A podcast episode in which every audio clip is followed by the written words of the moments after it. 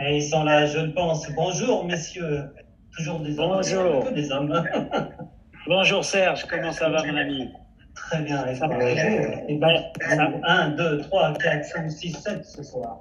Eh oui, une équipe très nombreuse pour cette émission spéciale, euh, malheureusement, en rapport avec les événements qui se passent euh, euh, en Ukraine. On a réussi à avoir euh, des invités importants qui vont nous, nous apporter leurs témoignages. Euh, on va les présenter dans un instant, juste pour vous dire qu'on est très heureux de vous retrouver comme euh, chaque dimanche soir en direct dès 18h30 sur les ondes de, de Radio Shalom, avec Serge à la technique qui fait son retour après 15 jours de vacances. Et qui repart ça s'est bien passé. Voilà. Bah écoute, tu vas nous manquer, mais ton remplaçant est excellent aussi, donc euh, tout se passe bien. euh, il, il assure, il assure la permanence. Alors, alors les amis, euh, bien sûr, je représente pas euh, nos, nos- nos- nos chroniqueurs habituels, Alexandre Sarfati, Alexis Madar et Philippe, euh, qui sont avec nous comme chaque semaine. Salut Alors, Nous avons Fabrice. la chance de. Salut, salut. Nous avons la chance d'avoir euh, cette semaine notre, euh, notre ami Rav Yossi Amar, directeur du Betrabad euh, de la Seine-et-Marne et notamment de l'association Keren Esther, euh, qui va nous, nous donner euh, voilà, un témoignage très important parce que je sais qu'il y a beaucoup de besoins pour les Juifs euh, en Ukraine et, évidemment, comme on l'avait dit d'ailleurs la semaine dernière, le mouvement euh, Chabad, le, le Bet Lubavitch, est engagé énormément sur place et fait un travail considérable pour nos frères qui sont sur place, qui sont bloqués, qui sont dans des, dans des circonstances et des, et des- conditions dramatiques. Alors, sans, plus attendre, on va donner la parole à, à notre ami Yossi, qui va nous donner un petit peu la, situation sur place et les retours qu'il a éventuellement de ses, de ses amis émissaires sur place. Bonjour à tous, un plaisir, cher Fabrice, tous ceux qui sont ici présents, à saluer tous ceux qui sont présents, soit à l'antenne, soit en live. Si on peut commencer d'abord le rapport de Chabad avec l'Ukraine, qu'on remonte à très très loin. Tout d'abord, on sait très bien que la Chassidoute, la mystique juive, a commencé en Ukraine il y a plus de 300 ans. Le Baal Shem Tov, à Medjugorje, les élèves du Baal Shem tous les différents élèves qui sont sur tous les quatre coins de l'Ukraine. Plus proche de nous, le Rabbi Lubavitch est né à Nikolaev en 1902. Et plus proche, encore une fois, une fois que le communiste, on va dire, est tombé en 90, c'est là qu'on a eu énormément d'émissaires Chabad pour avoir des chiffres plus ou moins précis. Jusqu'à aujourd'hui, il y a plus de 180 couples qui sont présents, qui travaillent sur 154 communautés dans 52 villes. Ça inclut 49 centres éducatifs et grands centres communautaires, 7 orphelinats, 32 restos du cœur, synagogues, mikvaot, centres communautaires, et ça, si on peut dire, dispatché sur les quatre coins de l'Ukraine. Il n'y a vraiment pas une ville en Ukraine où il n'y a pas de shliach, d'émissaire Chabad. J'ai des amis proches. Pour parler de moi-même, le rapport que j'ai avec l'Ukraine, je suis parti là-bas la première fois il y a 28 ans, en 1994, juste après la disparition matérielle du Rabbi Lubavitch. Quand Rabbi nous a quittés en juillet 94, c'est là le premier voyage que j'ai fait en Ukraine, à Jytomyr, justement, proche de Kiev. Et depuis, toujours en contact. Au départ, c'était justement la création de l'association de mes parents, le Rav Yaakov et Madame Sarah Amar, Ezrat Menachem. On envoyait des conteneurs alimentaires à Jytomyr et sur les différentes villes en Ukraine. Et depuis, jamais perdu le contact avec Karen Esther, depuis maintenant près de 11 ans, en contact régulier, tous les mois, voire toutes les fêtes, tous les étés, tous les hivers, sur les différentes villes. D'ailleurs, le hasard des choses, la semaine dernière, jeudi, j'aurais dû être en Ukraine pour un mariage, mais le mariage a été, comme vous avez dû certainement entendre, déplacé après avoir fait quatre pays à New York, avec la fille de mon ami, le shliach Levi Stambler et Lira Brejans, qui est à côté de Dnipropetrovsk, pour avoir une idée de comment fonctionne l'Ukraine, en tout cas jusqu'à, on va dire, il y a dix jours. Il n'y a pas de grandes villes ou de petites villes il n'y avait pas une présence d'un shliach. Parlons de l'ouest de l'Ukraine, par exemple, Jytomyr, où se trouve ce shliach Ravi Lalem, que tout le monde a pu voir aujourd'hui, qui a atterri en Israël, avec son orphelinat et encore 100 de, 150 personnes de sa communauté accueillies par le Premier ministre Naftali Bennett à l'aéroport de Ben Gurion. Lui s'occupait de plus de 200 petits villages qui sont autour de Jytomyr, où régulièrement il allait les voir, chaque visite, chaque fête. Et ça, c'est pour sa région. Si on parle de Odessa, mon ami Rav qui était aussi là-bas le présent sur place avec un orphelinat de 140 enfants qui sont sur place. Je ne parle pas des nombreux shluchim qui sont sur Kiev, vraiment sur n'importe quelle ville. Donc, les shluchim étaient présents jusqu'à cette guerre, n'ont pas attendu la guerre pour agir. c'est vrai que comme tout, on va dire, l'ancienne Union soviétique, pour parler de la Russie, mais l'Ukraine, la même chose, il y a eu toujours cette différence, ce décalage entre les, on va dire, les classes des oligarques, les classes des personnes, on va dire, beaucoup plus aisées, et surtout les personnes qui avaient beaucoup moins de moyens, beaucoup plus de difficultés à vivre au jour le jour. Et de là la raison pourquoi il y a tellement de restes du cœur, pourquoi ces orphelinats qui étaient pris en charge à 100% par les Shtuchim jusqu'à la guerre. Arrivé cet épisode ou cette crise il y a environ 10 jours maintenant, un peu plus, les Shluchim ne se sont pas posé de questions est-ce qu'on doit partir les premiers ou on doit laisser tout tomber, mais leur seul concern était que faire pour nos frères et sœurs qui sont là, qui dépendent que de nous. On ne peut pas les abandonner, on ne peut pas partir, on est obligé de rester là pour eux. Les histoires, c'est vrai que ce pas quelques minutes qui vont suffire pour décrire comment ils ont agi H24, parfois sous les bombes, parfois sous les alarmes, avec des missiles qui tombent dans tous les sens pour s'assurer qu'un corps un juif, un corps une appel et un corps une personne puisse être sauvé, sauvé littéralement en recevant un abri dans le centre communautaire ou dans la synagogue, sauvé en lui envoyant à manger, en lui donnant à manger. Parlons d'un ami, le Shler, le Rav Yossi Wolf qui aujourd'hui euh, contrôlé totalement par les forces russes, il est toujours présent sur place. Alors, c'est vrai que les choses changent chaque minute, mais en tout cas, jusqu'à Shabbat, il était sur place. Et que son inquiétude était, après quelques jours qu'il n'a pas pu sortir, de fournir à manger à des gens de la classe moyenne qu'il appelait qui lui disaient Je n'ai pas quoi manger. Je parlais avec le Rav jeudi matin, avant qu'il prenne la décision de partir finalement parce qu'on lui a dit Tu es en danger. Providence divine a fait que, une fois qu'il est parti, deux heures plus tard, une bombe est tombée au centre-ville qui a dévasté, qui a détruit un des plus grands bâtiments du centre-ville qui se trouve à 300 mètres du centre communautaire, qu'il a mis 10 ans pour construire, qu'il a inauguré il y a deux ans. J'étais présent à l'inauguration. Euh, le Ravof était présent pour aller donner à manger à ces gens-là. Si on fait le point sur la situation actuelle, alors c'est vrai que sur les 180 couples de Shtuchim aujourd'hui, il y a plus de 150 qui ont dû quitter par force. Ne veut pas dire parce qu'ils ont quitté qu'ils ne sont pas présents sur le terrain. J'explique. Ils ont quitté parce que malheureusement ils étaient en danger et ils avaient la possibilité de partir. Il faut savoir qu'aujourd'hui, la majorité de nos frères et sœurs ne peuvent pas partir, même s'ils veulent, pour plusieurs raisons. Tout d'abord, les seuls qui peuvent partir, c'est ceux qui ont un passeport étranger. Ceux qui n'ont pas de passeport étranger, les hommes de 18 à 60 ans, ne peuvent pas quitter l'Ukraine. Ça, c'est numéro un. Ceux qui partent, quand on dit qu'on a aujourd'hui beaucoup de réfugiés sur les frontières, les différentes frontières, que ce soit la Moldavie, la Roumanie, la Hongrie, la Slovaque, la Pologne, ce sont essentiellement des femmes et des enfants qui peuvent et qui veulent partir. Beaucoup d'entre eux ne veulent pas partir et ne peuvent pas partir.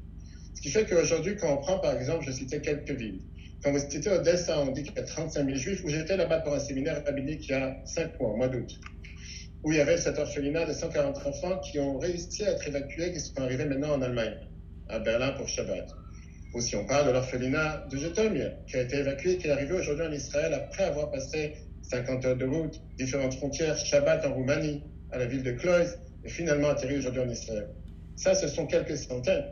La grosse majorité, à Jetom, il y a plus de 20 000 juifs. Je ne parle pas de Kherson, il y a plus de 1500 familles. Et comme ça, si on peut parler de presque chaque ville, la grande majorité de nos frères et sœurs sont sur place. Un point à, mentionner sur le travail de Shtuchim, qui n'était pas seulement envers la population juive. Comme plusieurs m'ont raconté, n'importe quelle personne, homme, femme, enfant, âgé, jeune, qui tapait à la porte du centre communautaire ces derniers jours, on cherche un abri de secours, on cherche à manger, les shluchim m'ont accueilli avec la plus grande, je dirais, la plus grande largesse, sans faire de distinction. Il est juif, il est non juif. Peu importe, on parle ici d'une cause humanitaire à échelle sans précédent. Je ne parle pas des cas qui a. Alors, plusieurs m'ont demandé la question, mais comment ça se fait qu'ils ne peuvent pas partir? Tout d'abord, on sait très bien que les autocars ukrainiens n'arrivent à la frontière, ne peuvent pas quitter la frontière. Ils sont obligés de rester dans le pays. Deuxième point, beaucoup ne peuvent pas faire la route, ne veulent pas faire la route parce qu'il y a beaucoup de checkpoints, il y a beaucoup de stops, il y a beaucoup de kilomètres de queue. Ça dépend des différentes villes ou les différents endroits vers où ils se dirigent, si c'est la Moldavie, si c'est des autres endroits. Et donc, ces autocars, beaucoup n'ont pas de chauffeur. Le Rav d'Odessa me racontait la semaine dernière comme quoi il était prêt à avoir plusieurs autocars pour évacuer le maximum de gens. Un autocar, on sait tous, c'est environ 50 places. Et néanmoins, il ne trouvait pas les chauffeurs. Personne ne voulait faire la route. Le Ravi, le Majestam, il raconte comme quoi lui, il avait des autocars qui étaient prêts à le faire, mais il fallait faire la route. C'est presque trois jours pour arriver, pour refaire le chemin de retour. et après pour reprendre encore des personnes. Et sans arrêt, je parlais avec lui avant Shabbat. Avant Shabbat, il me racontait comme quoi il n'était pas encore arrivé à la Roumanie à. Il avait passé la frontière vendredi matin. Tout le monde a dû voir la euh, photo avec le Sefer Torah. Euh, je ne savais pas s'il allait arriver pendant Shabbat.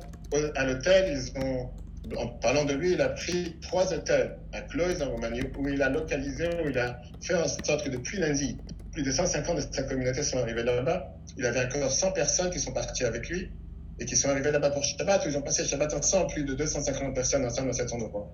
Mais il m'expliquait comme quoi c'est tellement difficile, les gens n'arrêtent pas d'appeler en disant fais-moi partir, fais-moi sortir. Et de l'autre côté, il n'y a pas, même si on veut, avec la meilleure bonne volonté, on ne peut pas les faire sortir. Donc, tout ça pour dire que, oui, on espère que la majorité des gens, ceux qui veulent et peuvent, vont pouvoir partir. Mais il ne faut pas oublier que la plus grande majorité, pour avoir un chiffre, aujourd'hui, les shluchim Chabad qui sont sur le terrain depuis plus de 30 ans, estime qu'il y a entre 250 000 et 300 000 juifs en Ukraine, dispatchés sur toute l'Ukraine, avec qui ils étaient en contact sur toutes ces villes. La grande majorité reste en Ukraine, resteront en Ukraine. Ils peuvent à partir, comme j'ai dit tout à l'heure, pour diverses raisons.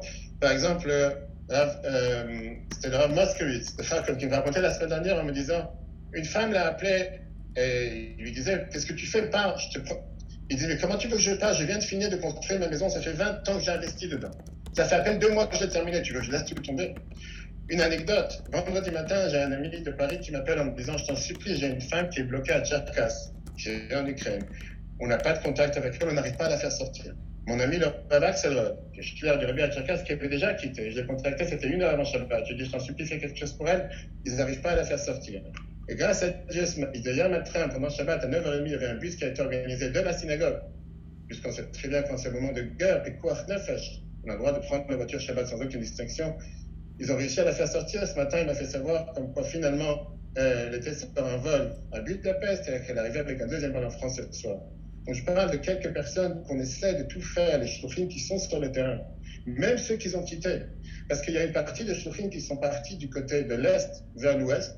Par exemple, tout ce qui est la région de Kharkov ou Kiev, sont partis vers des montagnes, qu'on appelle les Carpates, qui sont plutôt de la frontière de Lvov ou Uzhgorod pour vous donner un, exemple, à Lvov, il n'y avait pas de shliach jusqu'à il y a un mois.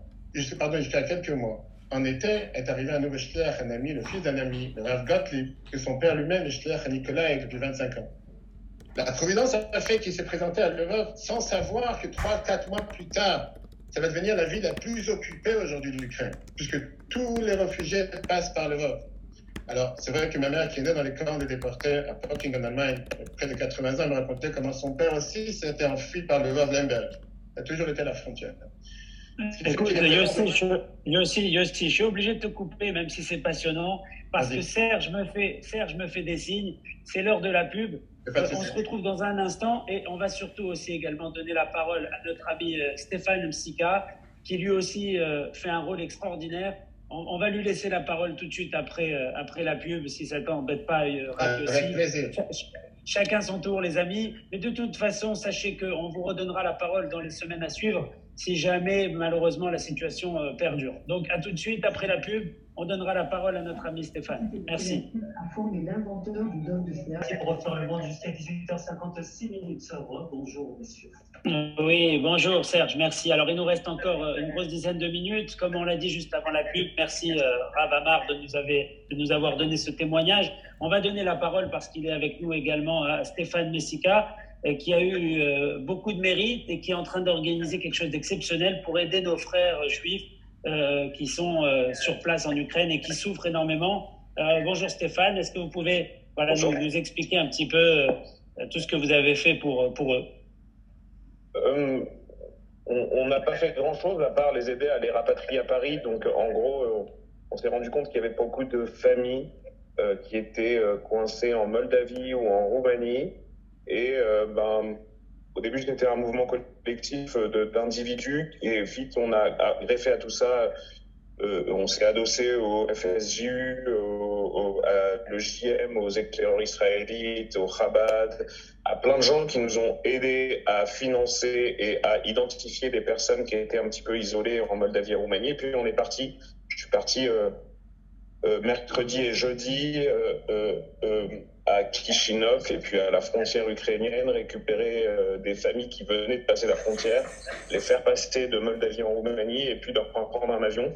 Et là maintenant ils sont installés euh, à Paris et on va faire pour eux tout ce qu'il faut pour qu'ils aient le statut de réfugiés, pour qu'ils puissent trouver école, logement.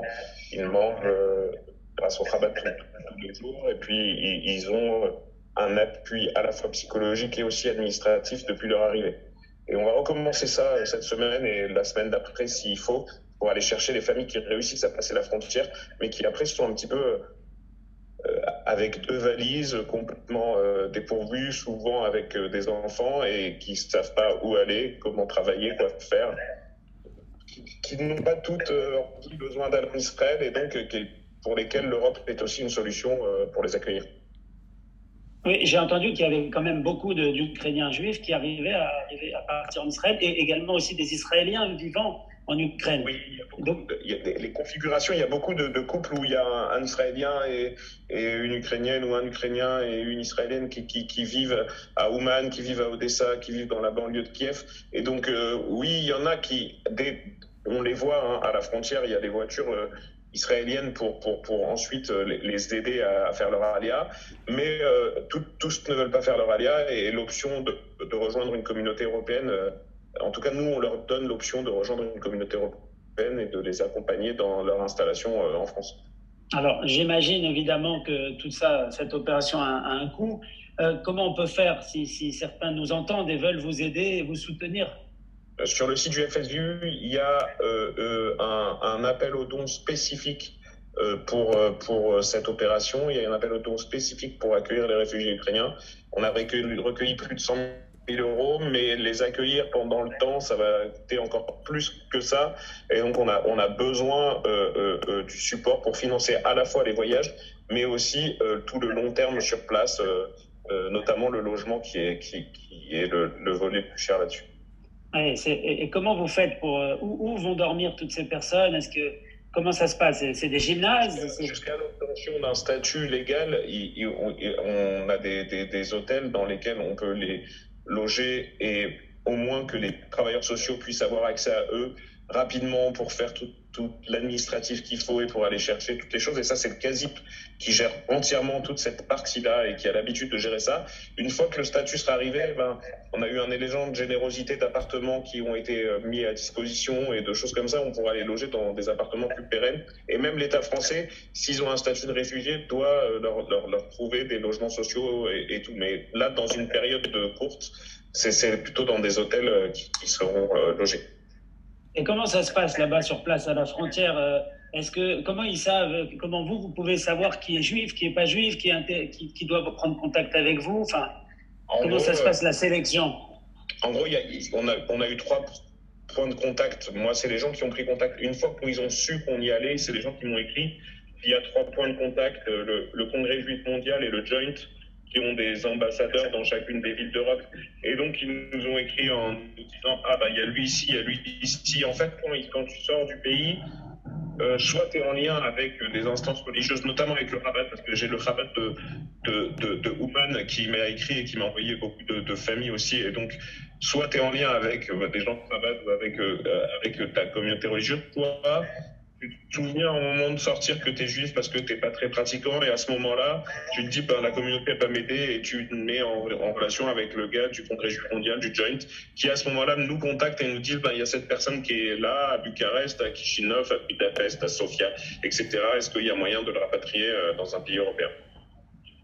Euh, Extraordinaire. En tout cas, bravo Stéphane. Tu- on peut se tutoyer. Tu restes avec nous? Euh, peut-être que nos chroniqueurs habituels ont peut-être une question à poser, soit à Yossi, Rav Yossi, ou alors à notre ami Stéphane. Philippe. Ouais, effectivement, moi je voulais poser une question à Rav aussi. Euh, comment se passe la relation? J'imagine que vous avez aussi des, des shlichim en, euh, en Russie également. Comment se passe la relation entre le, le Chabad de Russie et le Chabad d'Ukraine? Euh, Est-ce qu'il y a, euh, est-ce qu'il y a des tensions? J'imagine pas, mais euh, voilà. Comment, comment ça se passe?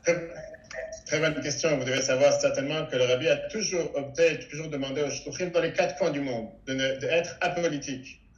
Le hasard des choses a fait, si on peut dire, la providence, que ce jeudi, il y avait un mariage, comme j'ai dit tout à l'heure, entre une fille shlier d'Ukraine, de le Rav Stambler, et son, pardon, son fils avec une fille qui vient de Samara en Russie, la fille du Ravdak. Et ce mariage qui devait prendre place à Petrovsk, je devais être, et a finalement, par trois jours de voyage, puisque l'Ukraine aujourd'hui, c'est ils l'ont délocalisé à New York. Bon, grâce à Dieu, les shluchim de Russie se mobilisent aussi pour les shluchim d'Ukraine, mais j'allais rajouter sur ce qu'a dit Stéphane tout à l'heure, euh, pas seulement, puisqu'aujourd'hui, la majorité des réfugiés vont plutôt vers des pays qui parlent leur langue, qui est la Pologne, la Moldavie, la Hongrie, la Roumanie, très peu effectivement qui viennent en France. Et donc, on peut voir que même des shluchim que eux-mêmes ont dû être délocalisés, ont dû s'enfuir, se soucient aujourd'hui de s'inquiéter à ce qui se passe en Roumanie. Par exemple, en train de partir dans la ville de Yassi, ils ont mis en place des, on va dire, des restos du cœur sur les préfabriqués sur le champ pour les réfugiés qui arrivent, pour leur donner à manger, que ce soit pour Shabbat, que ce soit en Moldavie. Tous, on va dire, ces frontières se sont transformées en endroits pour pouvoir accueillir ces réfugiés, leur donner du vivre à manger en attendant qu'ils font la prochaine étape dans leur vie. Pourquoi la prochaine étape Comme l'a mentionné notre cher ami Stéphane, effectivement, beaucoup d'entre eux ne vont pas en Israël, ils préfèrent rester dans l'Europe. Et il y a beaucoup que dans la mentalité, c'est surtout de se dire, c'est momentané, le temps que les choses se calment, en espérant qu'ils vont pouvoir revenir et retourner très rapidement. Donc, si je peux répondre à la question qu'a demandé Fabrice tout à l'heure. Avec Esther, on a aidé énormément, pas seulement pour la guerre, depuis longtemps. Les souffrants d'Ukraine, on continue à aider en ce moment. Et vous avez aussi le lien sur karenester.org slash Ukraine. Tout celui qui veut continuer à aider ces souffrants qu'ils ont énormément besoin, qui me disent eux-mêmes qu'ils ont besoin aujourd'hui que ce soit de manger, que ce soit de médicaments, comment faire passer? Aujourd'hui, ils ont des liens à travers la Pologne pour pouvoir faire passer. Il faut savoir que la police ukrainienne escorte, escorte les convois pour les protéger, pour que ça soit distribué dans les communautés pour tous ceux qui sont sur place. Et si je peux juste prendre une minute, le nous disait toujours qu'on doit apprendre la leçon que si une personne a la possibilité de faire parfois tant de dégâts, combien dans le bien si chacun d'entre nous fait une seule bonne action, un psaume en plus pour et sœurs en Ukraine, une pièce dans la zaka, une bougie de Shabbat, une fois mettre filine, combien ça, ça peut amener de bonheur dans le monde? L'effet incommensurable, l'effet peut justement faire en sorte que le monde va s'en sortir et qu'on puisse toujours partager des bonnes nouvelles. Ne jamais sous-estimer la valeur de cette bonne action. Comme on le voit, que ce que je trouve malgré qu'ils ont dû être délocalisés, ils sont toujours actifs. C'est pas qu'ils se sont dit, comme on dit en hébreu, ni tzalti. Moi, je me suis sauvé, maintenant les restes, non. Ils sont toujours en contact et jusqu'à maintenant, on reçoit des appels constamment des gens qui sont sur place de pouvoir faire, comme j'ai remonté l'exemple de cette personne vendredi. Alors, Khazak, alors merci Ravi aussi. Alors, vous l'avez noté donc sur le site de Keren euh, Esther, l'association de, de aussi, euh, directeur du Betrabat de seine qui aide ses, amis et ses frères euh, donc envoyés euh, émissaire du Rabbi déjà en Ukraine depuis des années, évidemment donc cette association qui prend tout son sens encore plus aujourd'hui. Et c'est pour ça que voilà, c'était important pour moi euh, de vous avoir avec nous parce que vraiment, bah, écoutez, c'était une association déjà qui avait pris conscience des besoins de cette communauté. Et évidemment aujourd'hui, euh, comme je l'ai dit, la situation est encore plus importante. Alors Alexis Madar, tu vas nous donner également aussi le lien pour aider éventuellement le FSJU euh, par l'intermédiaire de Stéphane et de tous, ces bénévoles qui sont partis sur place pour, pour aider, pour sauver, pour rapatrier euh, nos frères juifs bloqués là-bas en Ukraine qui souffrent et, et, qui avaient finalement, il y a quelques semaines, des vies comme les nôtres, un travail, une maison, euh, des occupations, des hobbies et qui se retrouvent aujourd'hui complètement voilà, dans, dans, une histoire incroyable. Alors Alexis, on t'écoute pour juste avant la fin de l'émission pour donner également des informations. Oui, bah, comme l'a dit euh, Stéphane, c'est sur le site FSJU. Euh, il y a un site spécial, un petit onglet spécial pour les réfugiés. Il y a un petit ton. J'ai le lien, je vous l'enverrai. Et voilà, vous allez sur le site FSJU. Et après, il suffit de se laisser guider, n'est-ce pas, Stéphane? Exactement, on ne peut pas le louper une fois qu'on est sur le site de FSJU.org. Alors, pour le mot de la fin, Alexandre Sarfati, qu'on n'a pas entendu, qui avait un petit, peut-être quelque chose à, à, dire à nos deux intervenants avant de se quitter. Non, mais une petite question, par, euh, juste comme ça par hasard. Est-ce qu'il y a eu des synagogues ouvertes cette, ce, ce, ce, ce en, en Ukraine?